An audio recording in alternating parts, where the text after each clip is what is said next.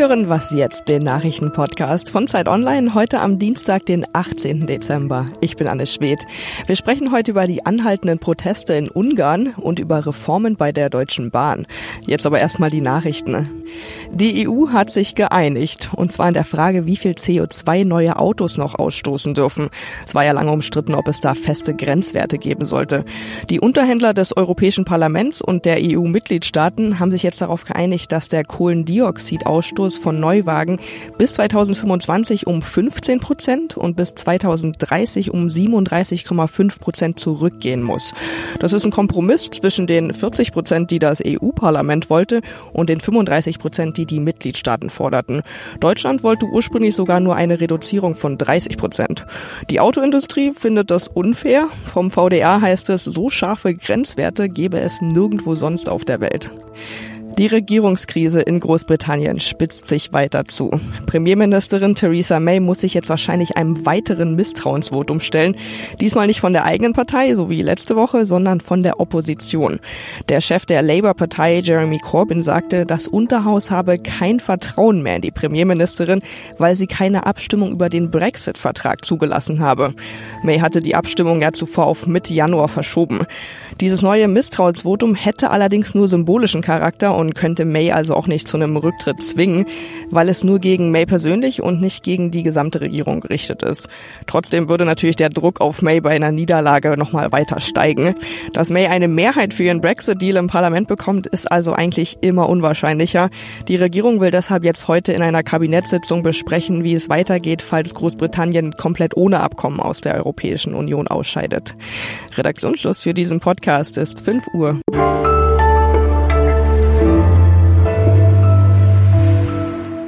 Hallo und herzlich willkommen an diesem Dienstag. Ein wachsendes Überstundenkonto. Ja, wer kennt das nicht? Jetzt stellen Sie sich vor, der Staat beschließt, dass Ihr Arbeitgeber Sie bis zu 400 Überstunden pro Jahr machen lassen darf, die dann in drei Jahren abbezahlt werden. Werden Sie bei diesem Gedanken irgendwie wütend? Ja, dann, dann geht es Ihnen wie vielen Ungarn. Etwa 15.000 waren am Sonntag vor dem Parlament demonstrieren. Die Arbeitsmarktreform von Viktor Orban, ja, die passt Ihnen überhaupt nicht. Es war in fünf Tagen der vierte Protestabend. Weitere sind nicht ausgeschlossen. Vereinzelt kam es auch zu Steinwürfen. Wer da demonstriert und was das für die EU bedeutet, darüber spreche ich jetzt mit dem EU-Korrespondenten der Zeit, Ulrich Ladurner. Hallo Ulrich. Hallo. Ulrich, es ist ja so ein bisschen unübersichtlich oder diffus, wer da in Ungarn gegen die Arbeitsmarktreformen protestiert. Äh, kannst du uns vielleicht ganz grob umreißen, welche Gruppen da alle auf der Straße sind? Naja, es sind die Oppositionsgruppen, die auch im Parlament vertreten sind. Es sind Gewerkschaften und ich glaube auch viele Leute, die äh, sonst nicht organisiert sind, die aber durch diese Arbeitsgesetzgebung äh, jetzt doch empört sind und auf die Straße gegangen sind.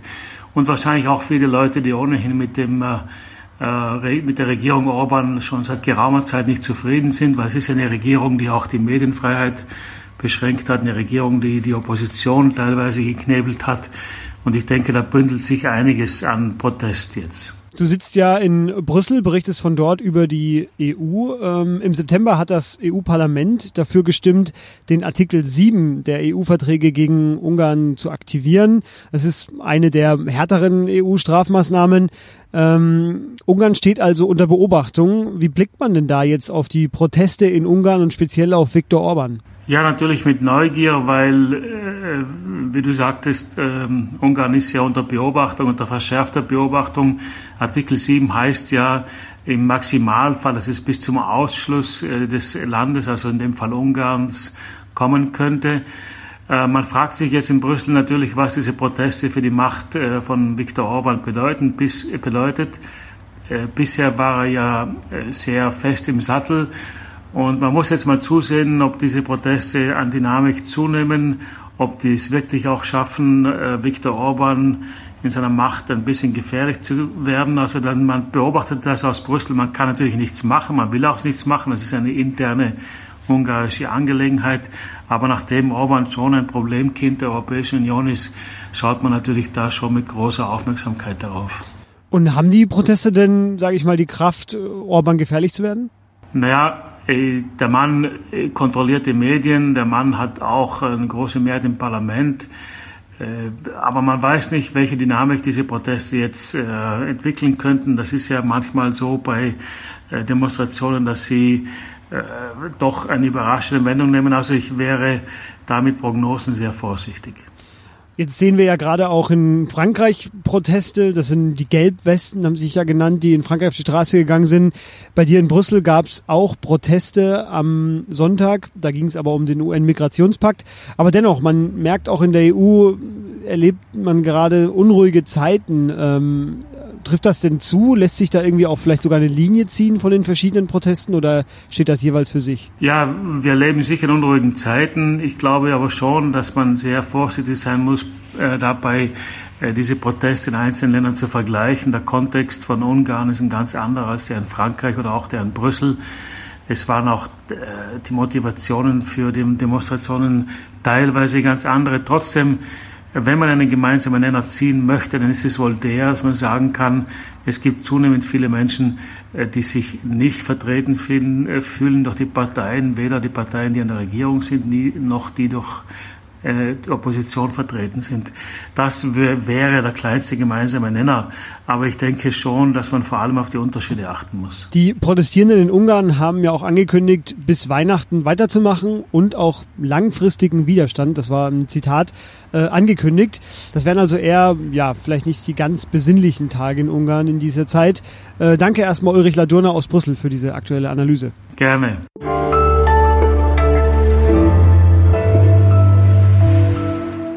Und sonst so?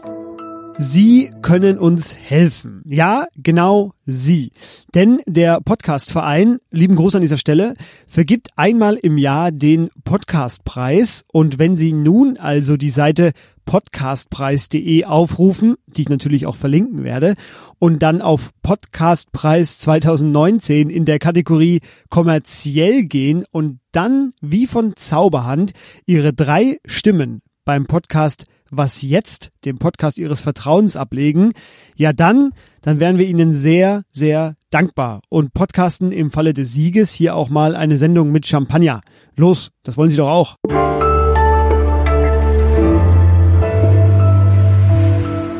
Aus sicherer Quelle weiß ich, dass uns ja auch viele Pendler hören, die mit der Bahn fahren. Waren Sie vergangenen Montag vielleicht auch vom Streik betroffen? Dann haben wir erstmal gute Nachrichten. Die Bahn hat sich nämlich mit der EVG im Tarifstreit geeinigt. Weitere Streiks sind vorerst abgewendet. Ja, und auch diese Tarifeinigung lenkt nicht davon ab, dass die Bahn unter sehr großem Reformdruck steht. Nur ein Beispiel. Im November fuhren gerade mal 70 Prozent der Intercity, Eurocity und ICE nach Fahrplan. Das waren so wenige wie noch nie. Über die weiteren Baustellen der Bahn spreche ich jetzt mit meinem Kollegen Sören Götz aus dem Wirtschaftsressort von Zeit Online. Hallo Sören. Hi. Sören, du schreibst, die Bahn hat drei große Probleme. Welche sind das? Das erste Problem, was man nennen kann, ist, dass sie sich von ihrem Kerngeschäft entfernt hat. Also eigentlich äh, empfindet man die Deutsche Bahn ja als jemand, der vor allem Leute durch Deutschland fährt. Aber das macht sie seit längerem schon jetzt äh, nur noch beiläufig, könnte man sagen. Ein Großteil ihres Umsatzes macht sie mit Logistik auf der ganzen Welt und auch mit äh, Personenverkehr in anderen europäischen Ländern. Das ist ein Punkt. Dann der nächste ist, ähm, dass man sagen kann, sie sollte die Infrastruktur vom Wirtschaftsbetrieb trennen. Was das heißt, ist, ähm, die Bahn ist ja als äh, Eigentümer und Betreiber des Streckennetzes in Deutschland zuständig. Und auf der anderen Seite macht sie eben auch den Personenverkehr und manche sagen, man sollte das trennen, man sollte auf der einen Seite ähm, das Netz bereitstellen und äh, so wie es auch mit Autobahnen, der Staat stellt ja auch die Autobahnen bereit und dann können das eben äh, Dienstleister nutzen. Auf der anderen Seite die ähm, Deutsche Bahn sich eben wieder auf ihr Kon äh, Geschäft konzentriert, eben Leute zu befördern auf einem Streckennetz, was dann der, der Staat oder eine, ähm, ein eigenes Unternehmen bereitstellen würde. Der dritte Punkt ist, dass äh, sehr wenig investiert wurde in den letzten Jahren. Das liegt, ähm, sind sich viele einig an den ähm, an dem Börsengang, der mal geplant war für für die Deutsche Bahn, Privatisierung und dann ähm, eine Aktiengesellschaft draus zu machen. Und ähm, die Deutsche Bahn ist jetzt zwar eine Aktiengesellschaft, aber ist eben immer noch in Staatshand und das Problem ist, dass äh, für diesen Börsengang eben sehr viel gespart wurde und dass es ähm, ja zum Beispiel das Streckennetz in den letzten Jahren kürzer geworden ist und nicht länger, dass viele ICEs kaputt sind, äh, das kennt man ja, und dass da einfach äh, das Sparen immer wichtiger war als irgendwie investieren. Welches dieser drei Probleme wiegt denn deiner Meinung nach am schwersten? Ich denke, das mit Investitionen ist ein großer Punkt, weil eben immer mehr Leute in Deutschland Bahn fahren. Äh, das denkt man zwar nicht bei den Schwierigkeiten, die die Bahn oft macht, aber auf der anderen Seite gibt es immer mehr Pendler in Deutschland, es gibt immer mehr Fernbeziehungen und die Bundesregierung rechnet auch damit, dass es so weitergeht und hätte das auch gerne, weil Bahnfahren natürlich umweltfreundlich ist. Aber ähm, wenn man da nicht mehr Geld reinsteckt, dann wird es schwierig. Ähm, jetzt habe ich auch in der Vorbereitung einen Artikel gelesen in der Welt. Die haben einen Fahrdienstleiter zitiert, der sagte, äh, ja, der Kunde ist uns eigentlich egal. Also das tatsächlich spiegelt so ein bisschen das wider, was du auch schon sagtest gerade. Äh, andere Kritiker, wie der Berliner Verkehrswissenschaftler Christian Böttger, den wir ja auch bei uns auf der Seite ab und zu im Interview haben, der sagt, dass das Verkehrsministerium von Andi Scheuer äußerst lustlos agiert. Äh, ist da was dran? Ja, das kann man schon so sehen, allein äh, wenn man sieht, wie oft sich Herr Scheuer öffentlich zur Bahn äußert und auf der anderen Seite, wie viel Zeit er offensichtlich zum Beispiel mit der Dieselgeschichte verbindet und da kann man schon so eine Schwerpunktsetzung rauslesen, wenn man das möchte. Also, falsche Prioritäten, Investitionsschau, weg vom Kerngeschäft, die Liste ist lang bei der Bahn. Im März soll es ein neues Konzept geben für die Bahn. Das klingt alles sehr nach einer sehr großen Umstrukturierung. Ähm, falls Sie für Ihre Bahnfahrt zu den Lieben nach Hause in den kommenden Tagen noch Lesestoff suchen, Sören Götz von Zeit Online berichtet Ihnen von den Problemen der Bahn. Danke erstmal, Sören. Gerne. Und Ihnen wünsche ich schon mal eine gute, pünktliche und schöne Reise. Schicken Sie uns doch mal ein Foto, falls Sie uns gerade in der Bahn hören, an wasjetzt.zeit.de. Da können Sie uns auch kritisieren und loben. Wir hören uns jedenfalls morgen wieder. Tschüss.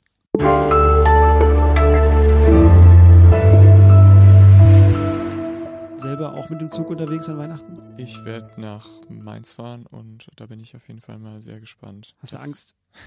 Das wird bestimmt äh, lange und kuschelig.